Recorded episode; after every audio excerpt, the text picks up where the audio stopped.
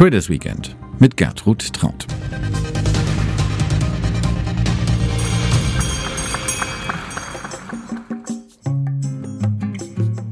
Gertrud Traut hat kein Problem damit, unbequem zu sein. Die Komfortzone ist nicht ihr Ding. Analyse bedeutet für die Leiterin des Hillebar Research zu hinterfragen, was passiert und was passieren könnte. Dabei liegt sie mit ihren Prognosen gern mal abseits des Mainstreams, aber meist liegt sie richtig. Seit 16 Jahren macht Gertrud Traut dies als Chefvolkswirtin der Helaba und ist damit eine der ganz wenigen Frauen in einer solchen Position in Deutschland. Mit ihren Vorhersagen zum DAX-Verlauf im jeweils folgenden Jahr legte sie wiederholt so etwas wie eine Punktlandung hin. Vielleicht auch das Ergebnis einer klug gewählten Ausbildung. Als eine von ganz wenigen Frauen hatte sie an der Johann Gutenberg Universität Ökonometrie, also die mathematische Untersuchung der Volkswirtschaft, gewählt. Und sie hält noch heute viel vom Berechenbaren, wo andere Ökonomen eher die Nähe zu Verhaltensforschern suchen.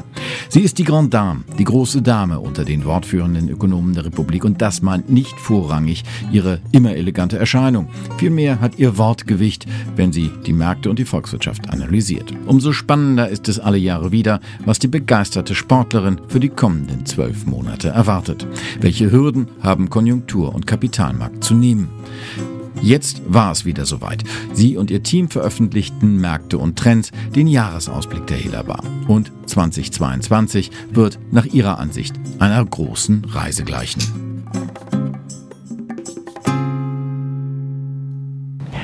Das Motto Reisen habe ich aus mehreren Gründen genommen. Also zum einen glaube ich, dass die Gesellschaft und die Staats- und Regierungschefs sich auf eine Reise bewegen, nämlich auf die Reise in eine nachhaltigere Welt.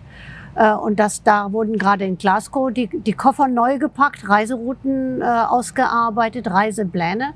Aber der andere Punkt ist, äh, wir haben jetzt in der Krise viele Pakete bekommen, Konjunkturpakete, äh, Staatsanleihekäufe, also Geld- und Fiskalpolitik, große Pakete. Das ist so ein bisschen wie so ein Pauschalurlaub.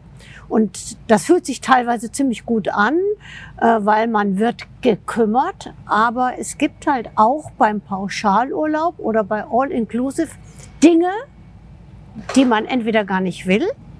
Manche Dinge, äh, wo alle zur gleichen Zeit das Gleiche wollen, was dann dazu führt, dass es Lieferschwierigkeiten gibt und am Ende natürlich man auch für Dinge bezahlen muss, wo man dachte, ach, das wäre umsonst, das wäre all inclusive.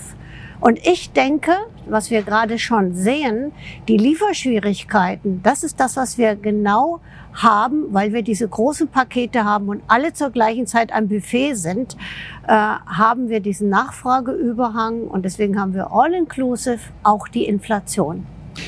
Das hört sich alles so ein bisschen an, als ob All-Inclusive ein schönes Etikett ist, aber die Wahrheit nicht ganz so optimal ist, wie man sie sich äh, wünscht. Ähm, jetzt haben Sie Lieferschwierigkeiten angesprochen, Sie haben die Inflation angesprochen. Ähm, das klingt schon fast so äh, wie das Horrorszenario, was Sie äh, auch mit drin haben, mit einer Wahrscheinlichkeit von 10 Prozent. Wo besteht denn noch der Horror? Wie kann man das noch verschlechtern? Na, also Horrortrip ist, wenn im Urlaub alles daneben geht. Und ich merke jetzt schon, also Sie mögen kein All-Inclusive. Also viele Leute finden ja All-Inclusive klasse, weil es durchstrukturiert ist, es ist geplant, man weiß, wo es hingeht, man kennt die Rahmenbedingungen, man wird auch gekümmert. Also ganz viele Dinge sind organisiert. Äh, manchmal muss man auch, kann nicht immer an der Warte, äh, in der Warteschlange sehen. Also für ganz viele Leute ist das das perfekte Szenario. Aber es gibt halt diese Begleitung Begleiterscheinungen und insbesondere für Individualisten ist es dann schwierig, auch aus diesem Allgemeinen rauszugehen und sagen, ich hätte es aber gerne anders. Bei Horrortrip, das ist so, wenn im Urlaub alles schief geht. Also nicht, wenn, wenn die Anreise nicht funktioniert, wenn man im Stau steht oder äh, wenn die Bahn Verspätung hat und dann funktioniert es hinterher. Also beim Horrortrip geht alles daneben. Und das wäre auch mein Negativszenario für die Weltwirtschaft. Also wir haben Corona und Corona wird noch schlimmer. Das zieht sich durch das ganze Jahr durch. Wir haben in China platzt die Immobilienblase. Dann gibt es in China eine Rezession, die schwappt zu uns rüber, über die Realwirtschaft, über die Handelsströme. Die Weltmächte, USA und China, streiten sich noch viel mehr und Zölle werden nicht zurückgeführt, sondern sie werden noch erhöht. Die EU streitet sich mit Polen und auch da kracht's dann richtig.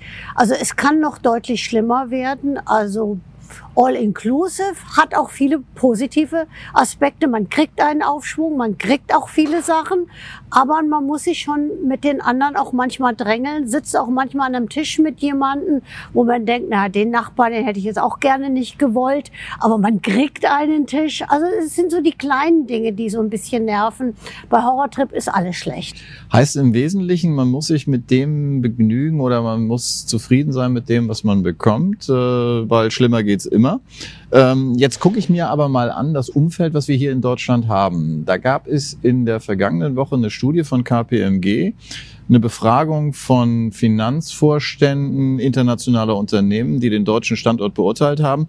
Und äh, das Urteil ist gelinde gesagt sehr bescheiden ausgefallen schlechteste Infrastruktur, was Internet und äh, IT angeht in der gesamten Europäischen Union ähm, hohe Lohnkosten bei stagnierender Produktivität, äh, hohe Steuerlast bei äh, einem sehr komplexen Steuersystem. All das, was ja nun eigentlich eher gegen den Standort spricht. Ihre Prognose sagt jetzt voraus, dass Deutschland im nächsten Jahr äh, gut vier Prozent wachsen wird und damit eigentlich besser dasteht als äh, manch anderes Land, wo äh, das Wachstum im nächsten Jahr zurückgeht. Woher kommt dieser Optimismus? Also alles ist relativ. Äh, also das Wachstum bei uns im laufenden Jahr wird, also je nach Restriktion im vierten Quartal zweieinhalb bis drei Prozent sein. Es gibt da andere Länder, äh, die Amerikaner haben äh, knapp sechs, Italien hat über sechs in diesem Jahr. Also es gibt da viele Länder, bei denen es in diesem Jahr schon besser läuft. Und auch Italien erwarten wir im nächsten Jahr nach dem hohen Wachstum in diesem Jahr auch noch mal fast vier Prozent. Auch die Amerikaner im nächsten Jahr noch mal um die vier Prozent. Also Wachstumsraten sind auch, oft hoch, wenn das Niveau niedrig ist. Also die Rate an sich ist nicht der entscheidende Punkt. Die Strukturbedingungen, die strukturellen Defizite, die wir in Deutschland haben, das ist etwas, äh, worauf ich genau mit diesem Ausblick auch hinweisen möchte. Äh, es gibt immer noch den Zeitgeist, dass man mit noch mehr Nachfragepolitik, also noch expansivere Geldpolitik, irgendein Problem, noch ein Konjunkturprogramm, noch ein Next Generation Programm, noch ein, die Amerikaner Biden nennt ja seine Programme auch, äh, obwohl es nicht Infrastruktur ist, aber es klingt immer so wie Investitionen. Also immer wenn ein Problem da ist, ist, ist der Zeitgeist derzeit die Nachfrage zu erhöhen. Aber aber die Nachfrage ist ja eigentlich da. Genau. Und wir haben zu viel Nachfrage. Man hat über Jahrzehnte die Angebotsseite vernachlässigt. Und das ist dieses Zeitgeistthema. Und wenn man immer nur an der Nachfrageseite dreht, dann stellt man fest, dass man Angebotsrestriktionen hat. Dass man sich in Deutschland die Frage mal stellen müsste, also wie sieht es denn mit den Fachkräften aus? Also Demografie, ganz großes Thema. Wie sieht's mit der Infrastruktur aus? Also digitale Infrastruktur, ich meine dann Wettbewerbsfähigkeit, Steuern. Also das sind Sachen, damit wir auch mittelfristig mithalten können und dass die Lieferprobleme nicht zum dauerhaften Problem werden, weil diese Clubs werden irgendwann aus dem Katalog rausgenommen, weil sie nicht mehr attraktiv genug sind. Sie haben das so wunderschön formuliert. Wir haben einen außergewöhnlichen Aufschwung. Einen Aufschwung, der zwar signifikant ist, aber einhergeht mit Phänomenen, die man sonst eher zum Ende eines Zyklus kennt. Also sprich äh, Lieferprobleme, steigende Preise, Inflation. Äh, wie tragfähig ist dann dieser Aufschwung überhaupt? Ist das ein nachhaltiger Aufschwung? Also die Frage ist jetzt, was ist nachhaltig? Äh, das geht ja auch ein bisschen konträr. Äh, teilweise wird einfach Geld reingepumpt. Also bei den EU-Paketen äh, gibt es natürlich Vorgaben, was man machen muss, aber das ist auch, ich sag's mal vorsichtig, dehnbar. Also ist nachhaltig, dass es ein Aufschwung ist, der eher stetig geht und nicht so dieses Rauf und Runter. Ist es nachhaltig, weil die Staatsfinanzen mithalten? Ist es nachhaltig, weil man die äh, Arbeitskräfte hat oder ist es ökologisch nachhaltig? Also ganz viele Punkte. Äh, der Zeit Zeitgeist, ich muss dieses Wort nochmal äh, äh, benutzen, der Zeitgeist ist schon ein bisschen, man redet zwar von Nachhaltigkeit, aber eigentlich will man schnell hohe Wachstumsraten haben. Und dieses schnell hohe Wachstumsraten, indem man noch ein bisschen mehr Geld ausgibt äh, und am besten dann auch sagt, es ist alles Investitionen, weil Konsum ist ja jetzt böse. Also jedes, äh, alles, was man tut, ist jetzt de facto eine Investition und dann darf man auch das Geld zum Fenster rausschmeißen.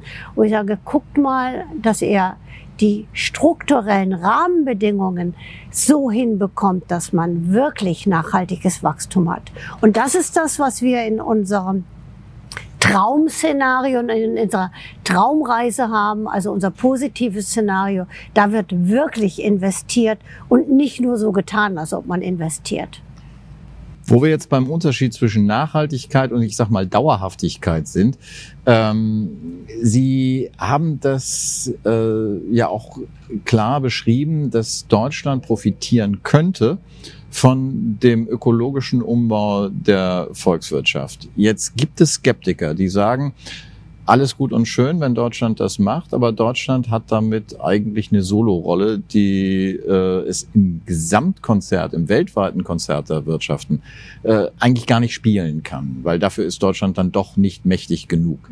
Wie viel Effekt wird dort äh, aus diesen aus diesem ökologischen Umbau tatsächlich hervorgehen können, um auch im äh, Gesamtkonzert, im globalen Wirtschaftskonzert mitspielen zu können? Also wenn wir unsere Wirtschaft ausknipsen, um zu sagen, wir müssen jetzt, jetzt alles von einem Tag auf den anderen ökologisch machen und wir hoffen, dass irgendwann Investitionen entstehen, die die anderen adaptieren, dann sind wir weg vom Fenster. Also man muss den, und da sind wir wieder bei den Angebotsbedingungen, man muss den Unternehmen die Rahmenbedingungen geben, dass die auch sagen, wir machen eine nachhaltig, also ökologisch nachhaltige Politik mit Innovationen auch in Deutschland. Und dann gehören auch solche Sachen wie Infrastruktur und günstige steuerliche Rahmenbedingungen dazu. Aber dieses an ausknipsen und hoffen, dass wir dann ein Vorbild für die anderen sind, also das, wir sind kein Vorbild, wenn unsere Wirtschaft dann kollabiert. Wie viele Chancen sehen Sie, da äh, auch gegen den Zeitgeist zu bestehen, vielleicht über den Zeitgeist hinaus denken zu dürfen? Äh, naja, die, der Anstieg der Inflation, glaube ich, wird den einen oder anderen jetzt wachrütteln, dass man alleine äh, mit der Vorgehensweise, die wir jetzt haben, oder auch die Lieferprobleme, äh, dass es alleine mit der Nachfrageseite nicht geht, dass man Firmen braucht, die weiter bestehen. Und das ist ja auch in diesen Corona-Restriktionen jetzt das große Problem, zu glauben, man kann Firmen an- und ausknipsen. Ich nehme mal was Kleines, also die Gastronomen, äh, viele, die jetzt nicht überlebt haben, haben nicht überlebt, weil sie nicht die finanziellen Mittel hatten oder nicht genug Unterstützung bekommen haben. Viele sind jetzt nicht mehr da, weil sie keine Leute mehr kriegen. Also die, die Angebotsseite, limitierende Faktor, egal ob das an der Bar äh, oder äh, die Köche. Also mittlerweile ist es so, dass die Restaurants äh, einen Pitch machen müssen, damit sie überhaupt noch einen Koch kriegen. Jetzt über, reden wir mal über große Firmen, Produktionsketten. Die werden einfach vier Wochen stillgelegt. Bis dieser Laden wieder anläuft, das sind Kosten für Unternehmen. Das überlegen die sich zweimal, ob sie das überleben können und auch hinbekommen. Also diese Idee, dass man gucken muss, dass die Firmen einigermaßen über die Krise kommen. Das ist ein Thema und nicht nur mit, äh, ihr werdet unterstützt und kriegt Geld in der Phase, sondern dass es, äh, dass die Produktionsprozesse nicht zerstört werden und ihnen auch nicht die Leute weglaufen, weil Fachkräftemangel für mich das Thema Nummer eins ist, äh, was als limitierender Faktor in den nächsten Jahren gerade in Deutschland zuschlagen wird. Jetzt, wenn man aber der EZB zuhört, wenn man Frau Lagarde zuhört, dann stellt man fest, also dann kann man zu dem Schluss kommen, ähm, die Inflation, die Teuerung, ähm, diese Mangelerscheinungen, das sind alles befristete Phänomene, Corona-bedingt, und das wird sich im nächsten Jahr schon irgendwie geben. Äh, wenn ich Ihnen so zuhöre, komme ich zu dem Schluss, diese Aussage ist so vielleicht nicht ganz zutreffend. Die muss man ein bisschen differenzieren. Äh, was, äh, muss ich jetzt äh, von der EZB halten? Also es gibt auch in der Ökonomie äh, gewisse Grundannahmen, wie eine Wirtschaft funktioniert. Und äh, ich glaube, wie ich schon deutlich gemacht habe, also für mich ist wichtig, dass man sich die Angebotsseite anguckt, die Rahmenbedingungen. Gab ja auch mal Angebotspolitik, also in den 80er Jahren, aber das ist noch so ein bisschen aus der Mottenkiste. Und dann wurde in den letzten Jahrzehnten, gab es eigentlich als Lösung für jedes Problem immer nur Nachfragepolitik. Und das ist etwas, damit ist auch Christine Lagarde sozialisiert worden. Diese Politik hat sie auch in Frankreich als Finanzministerin, passt auch in den, die französische Denke rein. Beim IWF hat, hat sie auch diese Theorie vertreten. Und das ist ihre Überlegung, an ökonomische Probleme ranzugehen. Und das ist bei ganz vielen Ökonomen auch der Fall, dass man mit Nachfragepolitik jedes Problem lösen kann. Ich komme eher von der anderen Seite und sage, wir muss beide Seiten gucken, Angebot und Nachfrage. Und das nur weil in den letzten Jahrzehnten das Angebot so elastisch war, weil die Globalisierung zu immer größeren Angebot geführt hat. Aber die Globalisierung ist ja an eine Grenze gestoßen. Wir sehen ja die Restriktionen, wir sehen es über die Zölle, wir sehen die Demografie auch in China. Auch da schlägt der Fachkräftemangel zu. Also die Angebotsseite kommt an ihre Grenzen. Und diese Idee, dieses Problem dann mit Nachfragepolitik zu lösen, das ist noch nicht bei jedem angekommen, dass das nicht funktioniert. Darf ich das so verstehen? Bei Christine Lagarde ist es auch nicht angekommen? Also Christine Lagarde hat tatsächlich gesagt, äh, wir haben nicht wirklich ein Problem.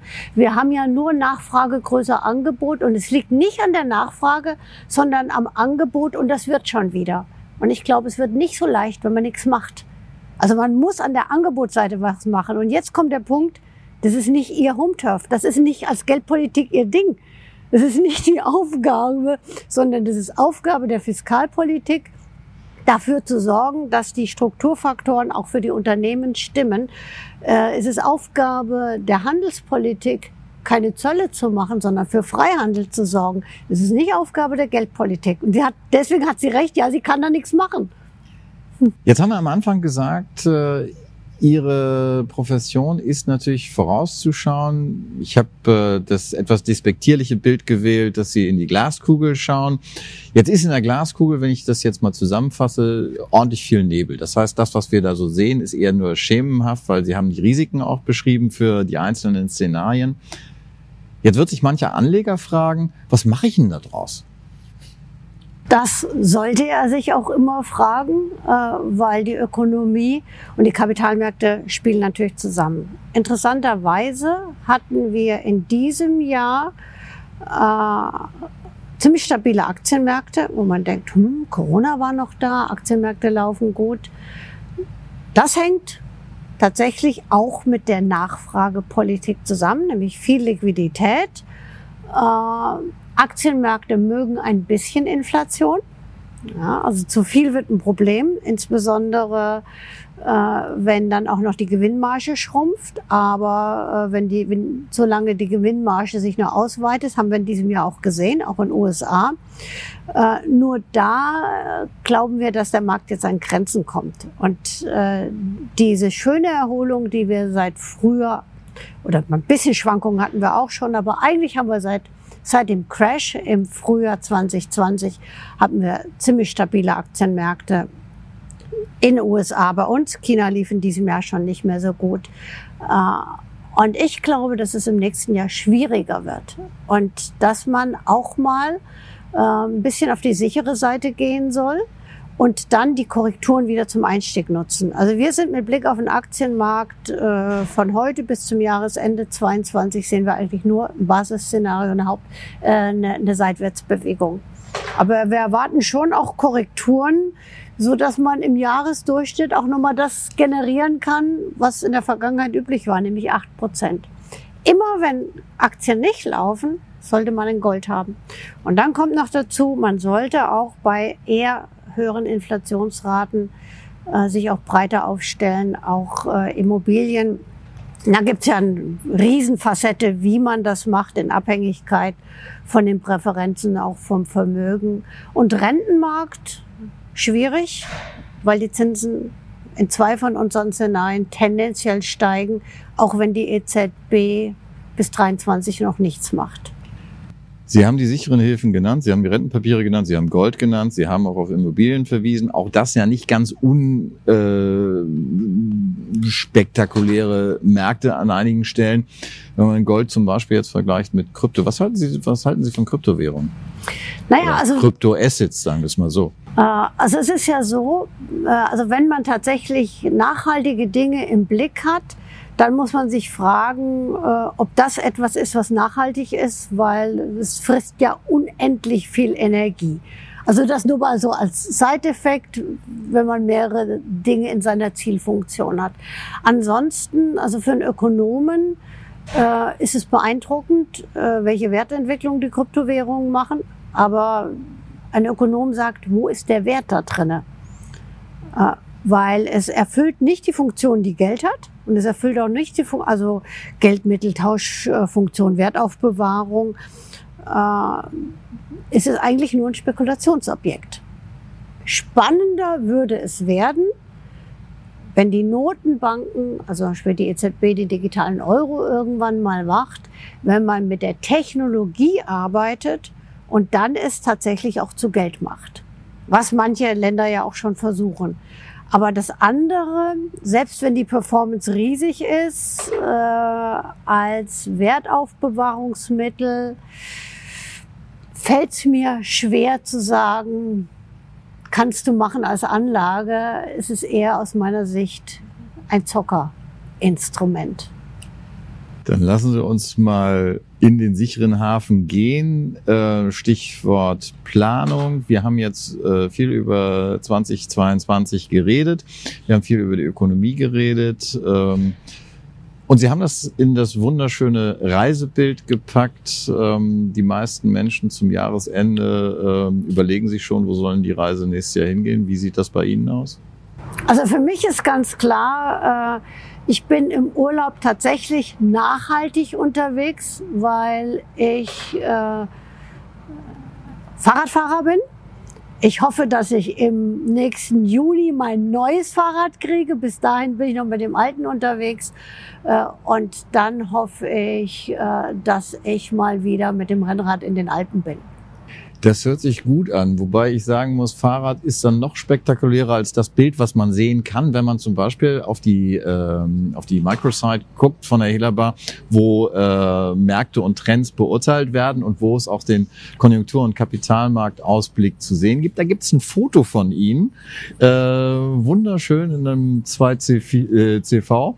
Das heißt sozusagen, Sie, Sie lieben auch eigentlich so klassische Autos, kann das sein? Also dieses Auto hat mich viele Jahre begleitet, hatte ich schon als Studentin, dann während der Promotionszeit und bin sogar mit meinem ersten Job damals im Messeturm mit dieser Ente morgens in den Messeturm reingefahren. Und ich kann Ihnen sagen, es war definitiv die einzige Ente im Messeturm und der Pförtner kannte mich vom ersten Tag.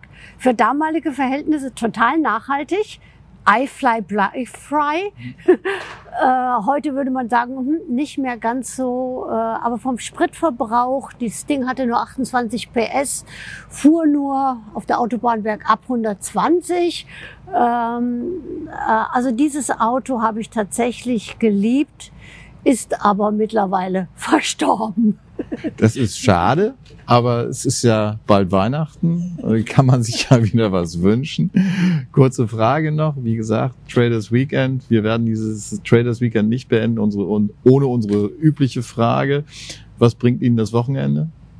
Das Wochenende äh, ich glaube nicht allzu viel äh, in Abhängigkeit vom Wetter. Äh, wenn die Sonne mal äh, mehr durchblitzt äh, und die Temperaturen über 10 Grad gingen, würde ich mich auch am Wochenende aufs Fahrrad schwingen. Nochmal aufs Alte. Aufs Alte, ansonsten hole ich die Laufschuhe raus. Da wünsche ich Ihnen dabei viel Spaß. Ich wünsche Ihnen ein schönes Wochenende und danke Ihnen auf jeden Fall Gerne. für die Information.